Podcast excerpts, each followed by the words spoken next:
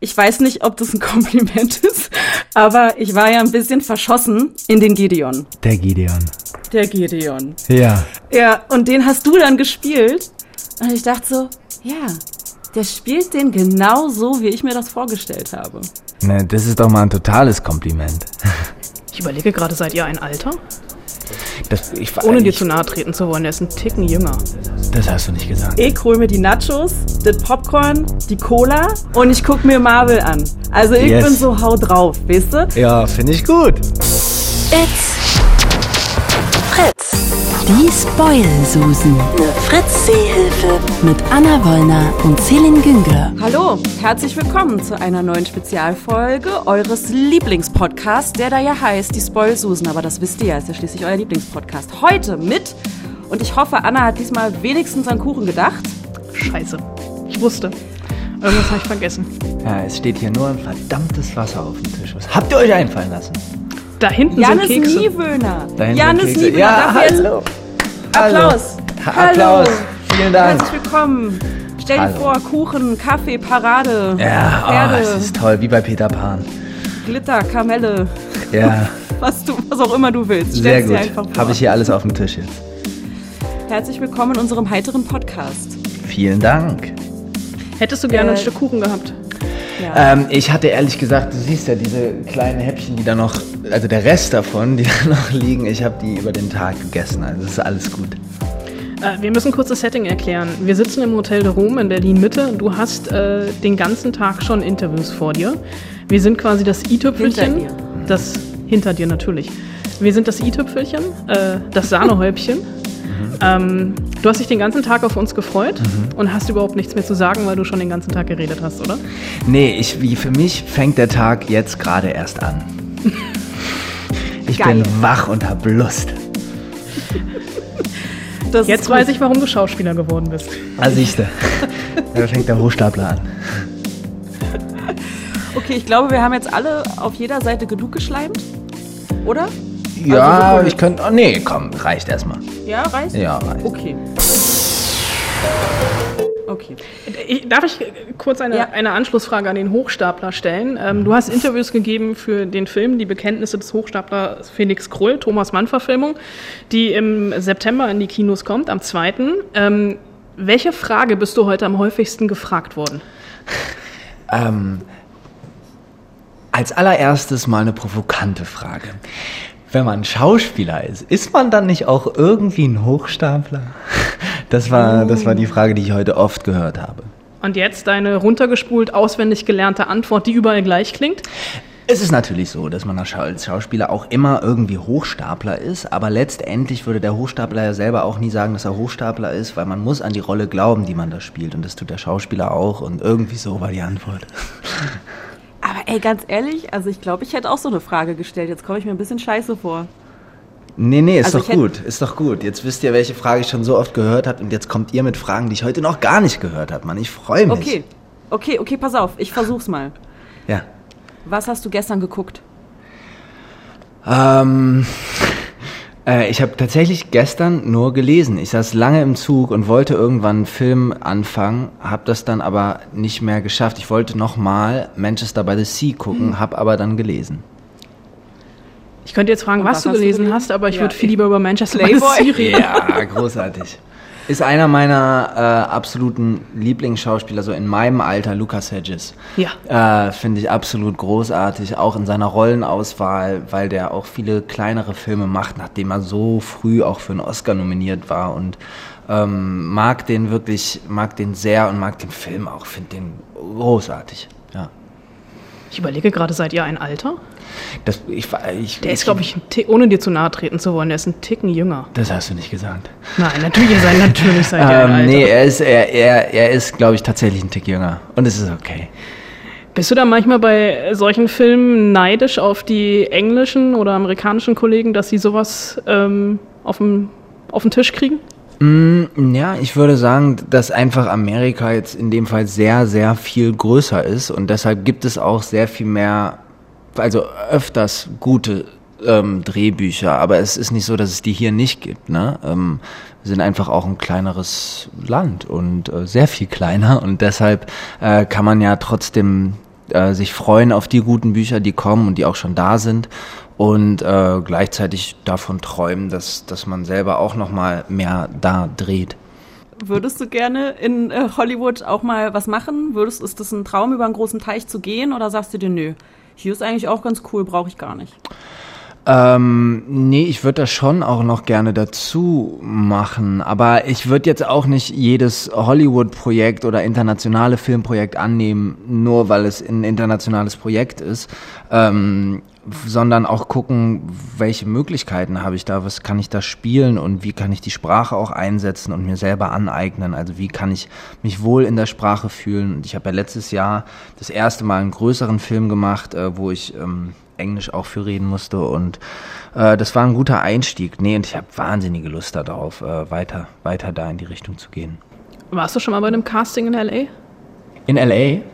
Oder die meisten casten jetzt in London? Ja, genau, die Video? meisten casten in London und äh, ist auch da so, dass es erstmal immer so ähm, E-Castings sind. Ne? Also dann bist du wirklich über den Laptop verbunden mit einer Casterin oder du nimmst das erstmal nur für dich auf. Also das heißt, dann hast du entweder einen Anspielpartner, ich mache es auch oft ohne Anspielpartner und spreche dann selber den Gegentext nachher ein und mach, schneide das so bei iMovie. Aber ähm, in den meisten Fällen ist es erstmal ein E-Casting und dann, wenn man Glück hat, kommt man in die nächste Runde.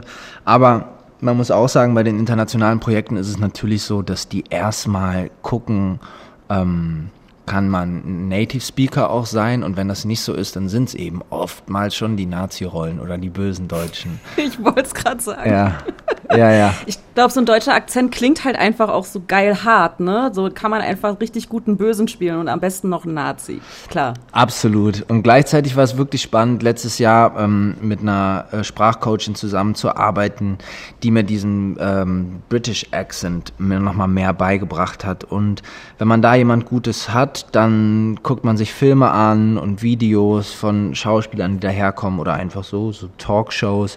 Ähm, ich war jetzt einen Monat gerade in London auch, um mich einfach nochmal mehr an die Sprache zu gewöhnen.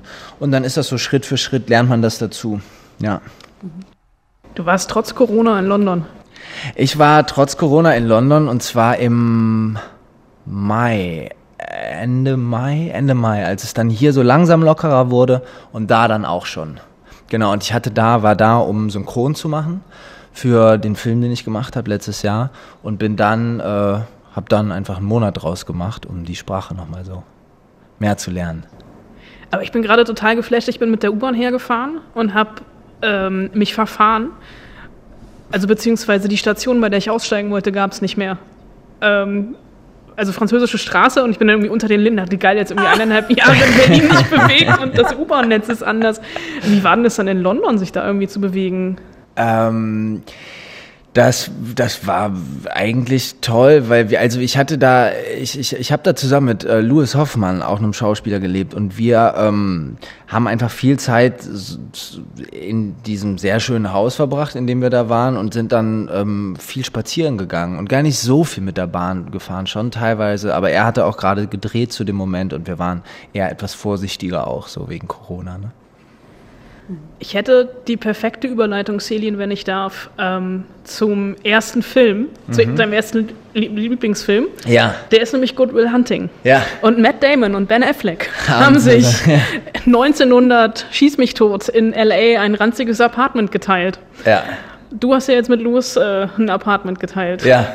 Ich entdecke da Parallelen. Ja, wir haben auch tatsächlich einen Kurzfilm gedreht, als wir in unserer Quarantäne noch waren. Ähm, haben wir einen kleinen Kurzfilm gedreht, der, ich glaube, der geht so äh, fünf Minuten und ist ähm, fast so gut wie Good Will Hunting. ja. Hat ihr zwei Wochen zusammen in Quarantäne dann? Äh, nee, ich war, er war dann schon raus, aber ich musste noch ein bisschen sein, weil neben zehn Tage musste man und dann konnte man sich aber mit einem dritten Test, also eigentlich einem vierten, weil man in Deutschland auch schon einen machen musste, dann auch nach dem fünften Tag entlassen. Ah, okay. Hm. 14 Tage mit Louis, oh Gott. Schrecklich.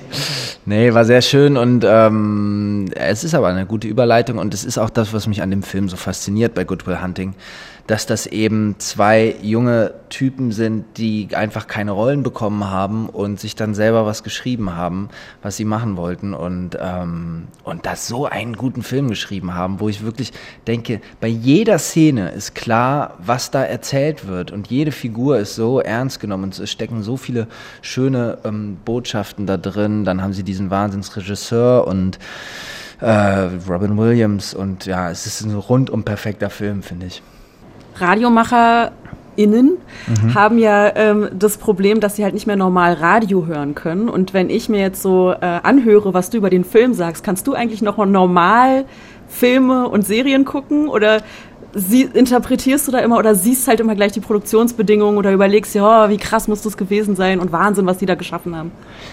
Ja, schon. Also ich muss auch sagen, ich habe jetzt in der letzten, ich war in letzte Woche bei meinen Eltern und da haben wir noch mal ähm, also ich bin ja mit, mit einer anderen Familie auch noch aufgewachsen bei uns und da war ein Mädel, die ist ein bisschen älter als ich, die hat jetzt auch zwei Kinder. Und diese zwei Kinder waren da und wenn man die so beobachtet, wie die einen Film gucken und völlig da drin verschwinden und ähm, das alles gar nicht bewerten, sondern einfach nur wirken lassen, dann äh, ist das schon was, wo ich merke, das findet so nicht mehr ganz statt, sondern man ist, man, ja, man denkt an den Schauspieler, die man jetzt zum Beispiel auch kennt aus anderen Filmen oder ähm, man, man ja, beobachtet das schon aus so einer Hinsicht, dass man guckt, wie sind die da hingekommen, was sie da machen und, und bewertet das. Ähm, aber die besonders guten Filme schaffen es, dass man das nicht tut. Das würde ich auch sagen. Also, dass man sich dann doch wieder da drin verliert. Was war der letzte Film, in dem du dich daran verloren hast? Ähm, der letzte Film, in dem ich mich verloren habe. Ähm, weil ich ihn letztens nochmal geguckt habe, ich habe ihn auch heute ähm, mitgebracht als einen meiner drei Filme, The Rider. Äh, weil der einfach ganz großartig ist und der fast schon auch äh, was Dokumentarisches hat. Ja. The Rider ist, glaube ich, tatsächlich ein Film, den viele nicht gesehen haben, ja. tragischerweise. Mhm. Deswegen musst du ganz kurz erzählen, worum es geht. Es ist ja. das Regiedebüt, glaube ich, von Chloe Zhao, die jetzt Nomadland gemacht der hat. Der zweite Film der, von oder der ihr, zweite. genau. Es gibt noch ähm, Songs My Brothers ja. Taught Me, genau. Das ist der erste und der, äh, der ist auch gut. Und der zweite, es geht um einen äh, jungen Cowboy in Ohio, heutzutage, ähm, der so Rodeo-Reiter ist und sich dann verletzt und seine ähm, Hand so stark verletzt, dass der Arzt sagt, sie dürfen auf keinen Fall mehr ähm, also er auf den Kopf fällt und auch so einen Tick an mit der Hand hat, dass sie immer so anfängt zu zittern und der ähm, Arzt sagt, sie dürfen auf keinen Fall mehr aufs Pferd und äh, trotzdem ist es seine große Leidenschaft und er macht es und muss es sich gleichzeitig verbieten. Ähm, und das Besondere an diesem Film ist, das ist erstmal eine einfache Geschichte, aber wie die inszeniert ist, weil die, wie heißt die Chloe? Zhao. Ja, genau. Also habe ich immer Zhao gesagt. ist ähm, eben nach Ohio und hat dort diese Geschichte gefunden. Und jeder in diesem Film spielt sein eigenes Leben. Und es ist unfassbar, weil du guckst dir das an und es ist gemacht und inszeniert und da ist dann schon auch wieder der analytische Blick darauf. es ist inszeniert wie ein Spielfilm. Dabei also wo ich mich frage, wie hat sie diese ganzen Leute dazu gebracht, das nochmal so natürlich ihr, ihre eigene Geschichte nachzuspielen, während eine Kamera auf sie gehalten wird.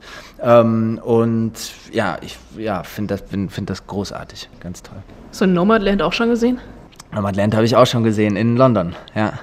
Ja, ganz toll. Ja, also du musst vielleicht auch noch wissen über uns beide. Mhm. Anna ist ja die Filmkritikerin, ne? Mhm. Und die geht ja dann da quasi äh, ins Kino, wo andere no normale Menschen nicht ins Kino gehen, nämlich mitten am Tage zu diesen Pressevorführungen mit diesen äh, ganzen anderen FilmkritikerInnen. Mhm.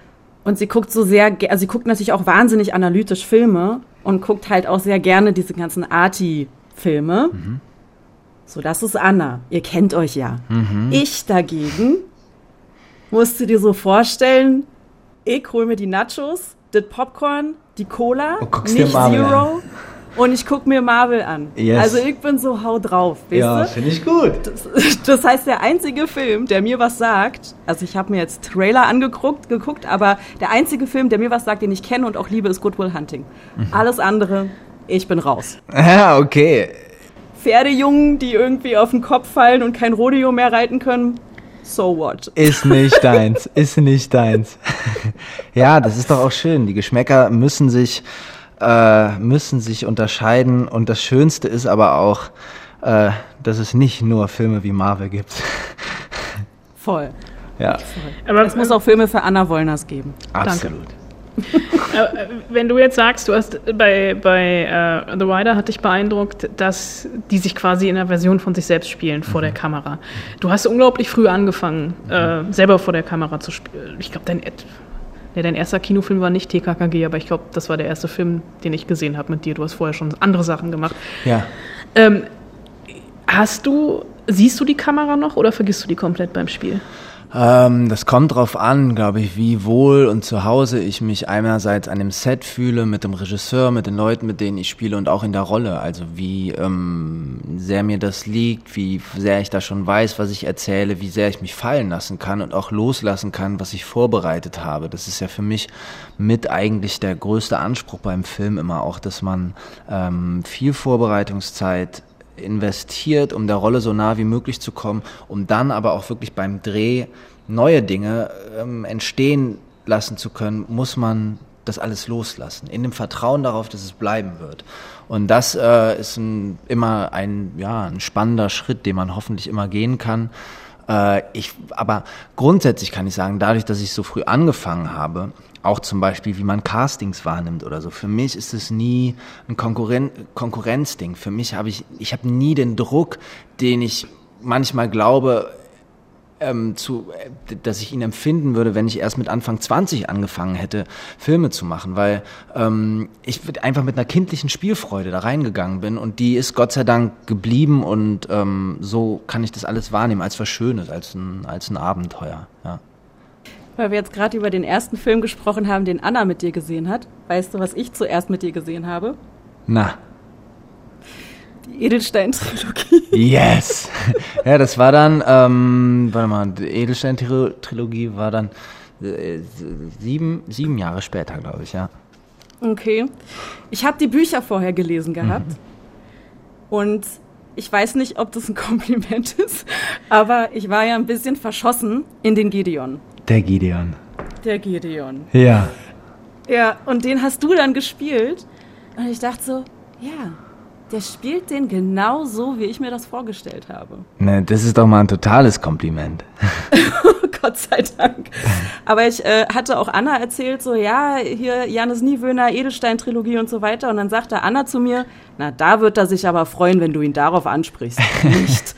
ähm, ist das so ein, naja, ist das sowas, worauf du nicht gerne angesprochen wirst? Oder wie ist das? Nee, das gar nicht. Ich meine, ich verstehe äh, Annas Gedanken, den sie wahrscheinlich da hatte, weil natürlich viel danach auch noch da war, was ich äh, gemacht habe oder ähm, was ich jetzt mit mir als Schauspieler auch mehr verbinden würde. Trotzdem ähm, bin ich, habe ich nie auf diese Zeit der Teenie-Filme und eben auch von Rubinrot und so äh, so geguckt, dass ich dachte, oh Gott, das ist was, wofür ich mich schäme oder das würde ich jetzt nicht mehr machen. Ich würde es auch noch mal machen. Also wenn ein gutes, ein guter Teenie-Film noch mal ähm, kommt, in dem ich wahrscheinlich nicht mehr einen der Teenager, sondern eher einen Vater fast mittlerweile spielen würde, äh, dann würde ich das auch machen. Also es ähm, kommt immer dann auf eine gute Geschichte an. Mich hat's halt erstmal jetzt auch woanders hingezogen und ähm, trotzdem ist das ja auch ein Teil. Das ist so, wie wenn man jemanden fragt, bereust du irgendwas in deinem Leben und dann sagst du, ich wäre ja nicht hier, wenn ich nicht all die Dinge gemacht hätte. Und äh, so, so sehe ich das auch. Und ich fand es ehrlich gesagt einen schönen Film, mit dem wir auch viele Leute abgeholt haben, im Sinne von, die haben sich da in diese Welt reingeträumt. Und das ähm, ist das, das ist wahnsinnig ja, wahnsinnig schön und deshalb äh, nehme ich das sehr gerne an als einen Teil meiner, meiner Karriere. Äh, Ich weiß natürlich, dass das dazu gehört. Und ich Hm. äh, kann Ja, mir das auch unglaublich. Es gibt ja auch in dem Alter, also beziehungsweise so von die Zeit zwischen TKKG und der Edelstein-Trilogie gibt es ja auch wenig Sachen, die weg sind von diesen klassischen Teenie-Verfilmungen. Und ich habe aber tatsächlich mal, und das meine ich jetzt auch als Kompliment, Mhm. überlegt, weil ich diese ganzen Se Jugendserien oder Kinderserien, die es gibt, Fünf Freunde, Schieß mich tot, Mhm. es gibt super wenige von diesen Jungschauspielern, Mhm. die dabei geblieben sind, die wirklich den Sprung geschafft haben ins ernste Fach. Ja. Und das ist ja nochmal eine ganz andere Hürde als ähm, wir machen jetzt fünf, fünf Freunde-Filme hintereinander, dann sind wir zu alt. Äh, und da bist du, habe ich mich neulich erst mit einer Agentin drüber unterhalten, tatsächlich einer der wenigen.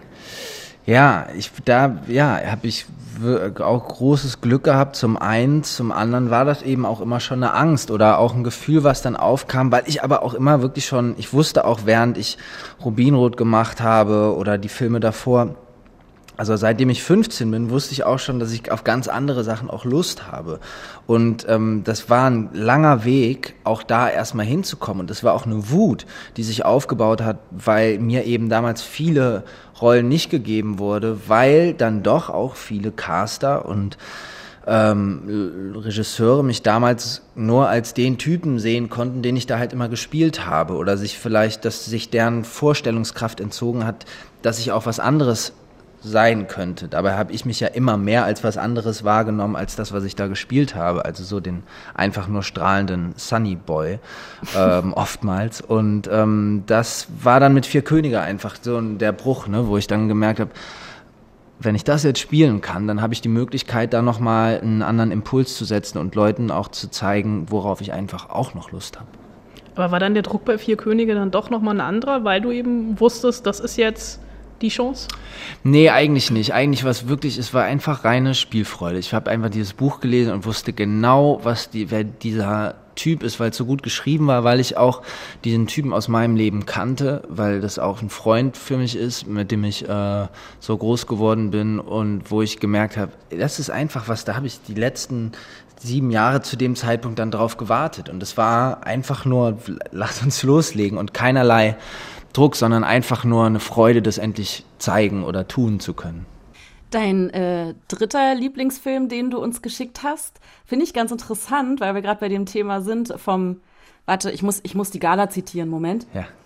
Jungschauspieler Jannis Niewöhner bringt die Herzen der Teenie-Welt zum Schmelzen. Dabei kann er viel mehr als nur gut aussehen. Ähm, und das Gleiche trifft ja auch so ein bisschen auf Robert Pattinson zu. Hm. Twilight Star, äh, wahnsinnig. Oh, in den war ich ja auch verschossen. Ne? Ähm, aber das waren so, wir alle. Das waren wir alle. Das waren wir alle. Ich auch.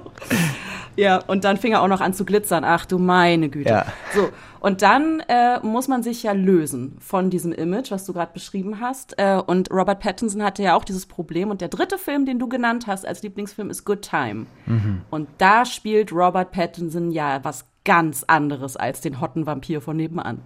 Ja. Ist das der Grund, warum das ein Lieblingsfilm ist oder hat es einen anderen Grund?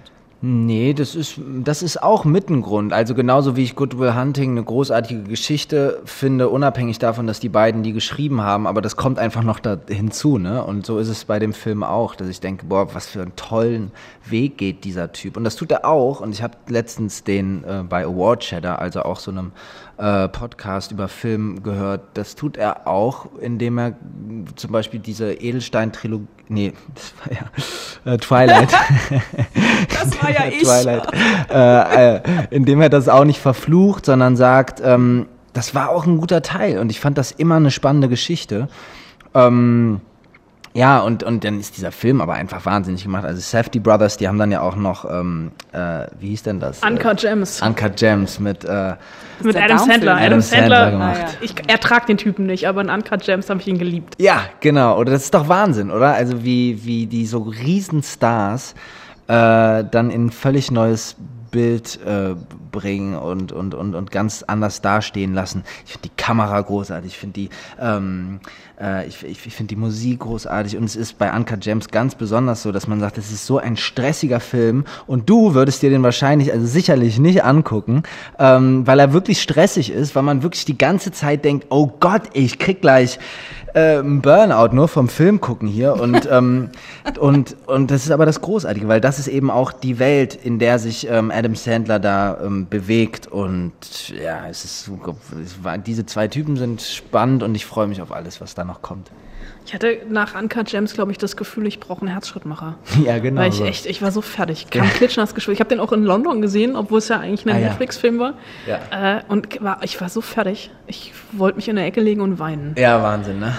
Ja. Ich habe, glaube ich, die ersten fünf Minuten geguckt. Äh, mit meinem Mann zusammen und dann habe ich nur, weil er meint, hier, guck mal, neuer Film. Ich so, ja, ja, Anna hat davon erzählt, um Gottes Willen. Und dann haben wir angefangen zu gucken und ich so, ey, was für ein Scheiß. und dann haben wir Marvel geguckt oder sowas. ja, sehr gut. Übrigens ähnliches Phänomen bei einer von deinen Lieblingsserien, hm. die du uns noch geschickt hast. Mhm. Ich glaube, da habe ich 15 Minuten durchgehalten. Oh Mann, wir kommen auch nicht mehr zusammen heute, glaube ich. Nee. Ähm, Euphoria. Ja. Ich war fix und alle. Ich konnte es nicht ertragen. Warum nicht?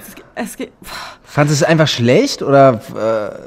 Äh, ich fand es übertrieben ich fand es irgendwie so, oh mein Gott, haben die alle Probleme? Scheiße, diese Probleme hatte ich auch mal und irgendwie will ich darüber nichts sehen. Ich hab das so, weißt du, das ist so verdrängt, das ist so weg. Ja, das ja. ist ein altes Leben. Ja. Und deswegen wollte ich mir das einfach nicht angucken. Ja, ja, genau. Äh, ich finde es so Kids 2.0. Was ja. denn? Kids 2.0, ja, ja, ja, nee, absolut, genau. Es ist sehr Harmony Korine-mäßig und ähm, ich finde es großartig. Also es ist eigentlich genau das, was du beschreibst, finde ich eben toll und ich finde das, äh, ich finde das mutig, das so darzustellen. Ich glaube auch nicht, dass es übertrieben ist. Du hast ja gerade selber auch gesagt, man entdeckt das wieder irgendwie auf eine andere Art und Weise. Also es gab das ja auch, was ich, ich finde es auch zum Beispiel erschreckend, weil es gibt ähm, diese auch Teenie-Serie aus ähm, England mit äh, Jack O'Connell, wie hieß die gleich? Äh, Skins. Skins, ja. Skins und das war ähnlich, es war noch ein bisschen niedlicher und man merkt aber auch, wie die Jugend sich jetzt verändert hat. Ähm, und in Amerika ist es, glaube ich, echt hart. Die sind wirklich, und das sind bestimmt hier auch viele, aber die sind wirklich kaputt. Und die Drogen sind auch andere. Und es sind eben gar keine, weiß ich nicht mehr, Ecstasy oder Koks, sondern es sind einfach diese ganzen Pillen, die die da alle nehmen. Und ähm, ich finde es wahnsinnig gut gemacht, weil es so unterhaltsam ist. Also weil ich mir das schon auch gerne angucke. Es sind ja wahnsinnig tolle Soundtracks, es sind tolle Schauspieler, es sind tolle Farben und ähm, gleichzeitig wird mir schlecht und erfahre ich aber oder kriege nochmal ein anderes Gefühl dafür, wie diese Jugend in Amerika vernachlässigt wird und auch in so einem absoluten Wohlstand lebt teilweise und trotzdem ja so kaputt ist innerlich. Und ich finde das toll dargestellt und gucke mir sowas gerne an. Und das ist aber auch vielleicht zum Beispiel ne, der Unterschied, wenn du sagst, du guckst dir eher Filme wie Marvel an, die einen unterhaltenden Wert haben. Für mich geht, gehen Filme weit darüber hinaus. Also Film war für mich immer das Medium, das mir am meisten übers Leben auch erzählt hat. Also eh, dadurch, dass ich mich mit einer Figur verbinden kann, glaube ich ganz anders an gewisse Dinge. Ich glaube zum Beispiel an die große Liebe, wenn ich einfach nur einen äh, guten Liebesfilm sehe. Aber ich kann mich auch irgendeiner Thematik ganz anders öffnen, als ich das tun würde, wenn ich irgendeinen Artikel in der Zeitung lesen würde, wenn ich das über eine Figur tue, der ich folge. Ne? Und, ähm, und insofern habe ich, glaube ich, sehr viel übers Filme, äh, übers Leben gelernt, durchs Filme gucken. Ähm, und genau, weißt du, vielleicht sind das bei dir die Bücher, vielleicht ähm, Hörspiele. Vielleicht Podcast. irgendwann auch nochmal Filme. naja, also du hast aber schon recht. Also es ist, also Filme sind für mich schon eher eine Flucht. Also ich äh, gucke selten Filme, die mir einen Spiegel vorhalten. Das stimmt mhm. schon. Mhm. Ähm, oh ja, vielleicht mal was für meine Therapeutin demnächst. Ja. aber es ist schon so eher eine Flucht. Aber ich gucke auch durchaus natürlich ernsthafte Filme. Also keine Ahnung. Naja, jetzt kommt Anna wieder, oh ja, du mit deinem Interstellar. Aber Interstellar zum Beispiel hat ja. halt einfach, ist halt so wahnsinnig vielschichtig, ne? Ja. Es hat halt sowohl die Action, es ist Sci-Fi, geil. Mhm. Ähm, es hat aber eben auch dieses, dieses Liebe, Übergreifende mhm. und diese Fragen nach, Episch. oh mein Gott, verpasste Chancen. Mhm. Das sind ja nur verpasste Chancen und das ist natürlich was, was jeder kennt und was zum Teil auch wehtut zu gucken, aber mhm. nichtsdestotrotz ist es naja, ich weine halt jedes Mal. Nee, ich verstehe es ähm, sehr gut. Das, da, da, da scheitern wir dann halt leider oft dran, weil man einfach nicht die Kohle hat, die Christopher Nolan Okay, touché. Äh, ich würde nochmal versuchen, den Bogen von Euphoria zu deinem eigenen Leben zu schlagen. Äh, um Gottes Willen jetzt nicht. Oder du, hast du bist pillenabhängig. genau. Lass uns mal über deinen Drogenkonsum reden. Nee, ja. über, also genau andersrum. Du bist äh, sehr jung erfolgreich geworden. Du bist sehr jung alleine nach Berlin gezogen was haben deine Eltern oder was hast du richtig gemacht, dass du hier heute noch sitzt? Ähm, ohne etwas derangiert zu wirken. ähm, ich, ich glaube, das war, also äh, das, was dann viele vermuten wahrscheinlich, ist es die Familie und sind es die Freunde, an denen man sich festhält.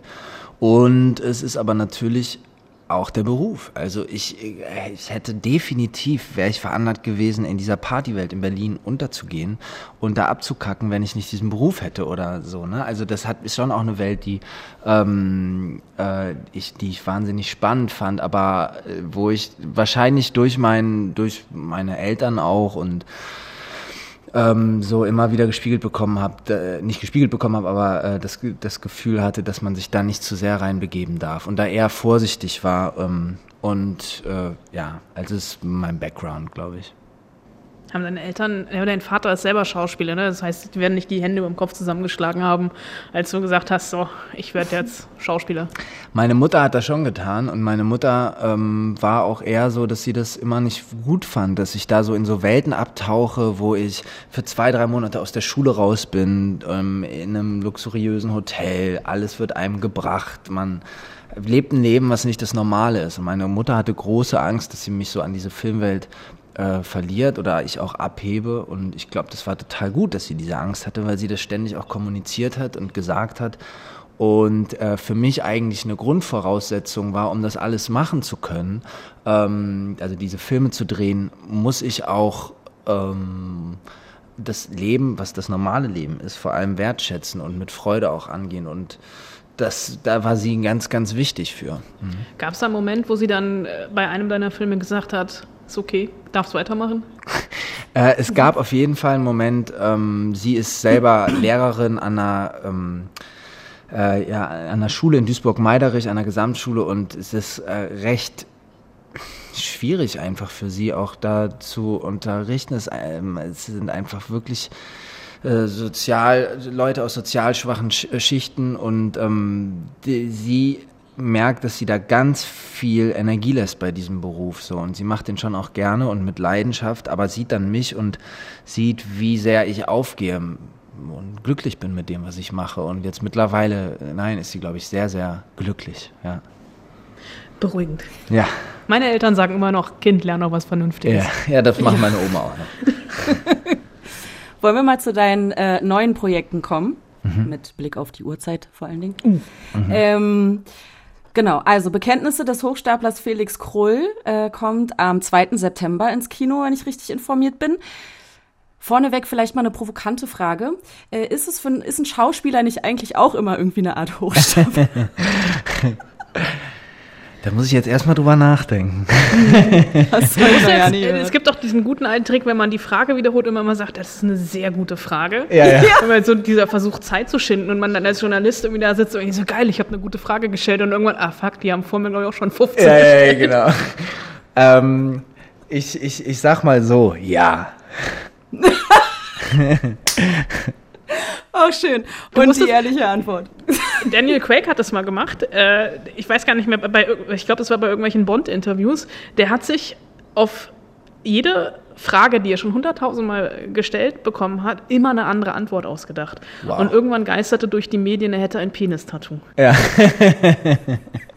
ja, das hat sich Joaquin Phoenix, hat sich das ja auch mal, glaube ich, vorgenommen, dass er so wenig wie möglich die Wahrheit erzählt in, in Interviews. Aber Joaquin Phoenix zu interviewen ist auch kein Vergnügen. Ja, das glaube ich. Hast du es mal ja, gemacht? Zum, zum Joker. Mhm. Ich war hatte schwierig? große Angst, ja. Oh, mhm. und war er, war er hart? Also es ging dann, weil er, glaube ich, gemerkt hat, es war in Venedig zur, bei der Weltpremiere, mhm. äh, da, wie, wie hart den Film alle feiern. Mhm. Ähm, und er noch so in der Joker-Rolle war und er hat aber auch natürlich jedem das Gleiche erzählt. Und das waren diese von mir so verhassten fünf Minuten TV-Slots, wo mhm. du ja mhm. eh nach dem Hallo sagen direkt mhm. angezeigt bekommst, werd mal bitte fertig. Mhm. Ähm, aber ich hatte echt große Angst vor dem Interview. Ja, das glaube ich. Ich glaube, dass der, dass der Typ, dass man Angst vor dem haben kann, auf jeden Fall. Ja. Aber spannend. Okay, mit sowas kann ich nicht dienen. Ich kann nur sagen, ich habe Armin van Buren interviewt und da hatte ich große Angst, aber er war auch sehr nett. naja, okay. das, ist mein, das ist meine Welt. Alles gut.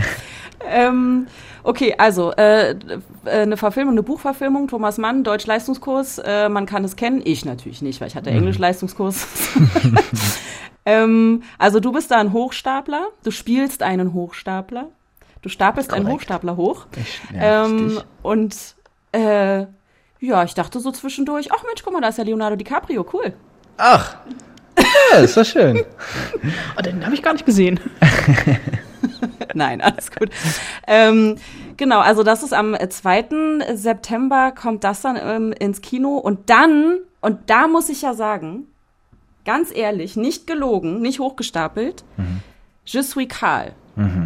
Das zeckt mich. Das Mhm. will ich gucken. Ja, Das will ich sehen, weil da bist du irgendwie böse.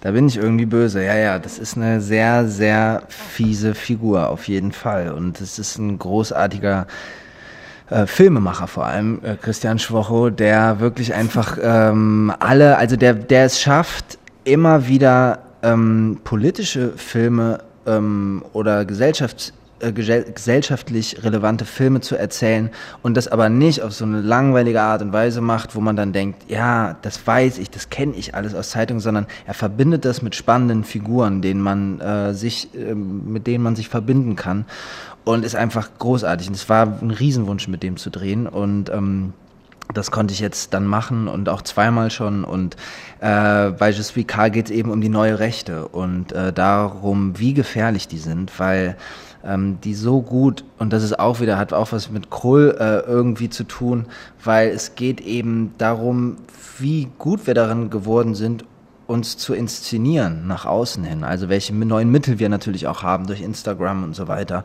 Und äh, man sieht das aber eben auch, wie Populismus in der Politik immer stärker wirkt. Also die ähm, Arbeit, die in die Inszenierung der äußeren Hülle gesteckt wird, ist so intensiv und so groß, ähm, dass es eben auch ankommt bei den Leuten und Wählern dann in dem Fall. Und ähm, und, und suis Karl ist ein Film, ja, ich würde den jedem empfehlen und freue mich, wenn ihr den guckt. Ich hatte, äh, ich glaube, ich während der Dreharbeiten äh, vor zwei Jahren mit Christian gesprochen, weil er ja auch ähm, die dritte Staffel The Crown zwei Folgen oder eine Folge inszeniert hatte. Und er erzählte von den Dreharbeiten und meinte aber, es darf noch nicht wirklich was veröffentlicht werden, weil ihr nämlich vor Ort Angst hattet, dass die Dreharbeiten aus der rechten Szene irgendwie sabotiert werden. Ja, ja, total. Also das war schon auch klar, dass man sich dadurch angreifbar macht, ne? weil man da wirklich auch in die Tiefe geblickt hat und ähm, viel recherchiert wurde. Das ist auch toll bei dem, bei Christian und seinem Team, dass du da hinkommst und jeder ist absolut im Thema und ähm, es wird wirklich, man muss da in die Tiefe recherchieren und gucken, wie funktionieren die wirklich und ähm, ja, natürlich wird denen das auch teilweise nicht gefallen, ja. Und das ist gut so. Ja, absolut, absolut, glaube ich auch. Aber wie Nee, gehst du dann damit drauf. um, äh, wenn du dann auf Instagram etc. aus der Ecke angefeindet wirst?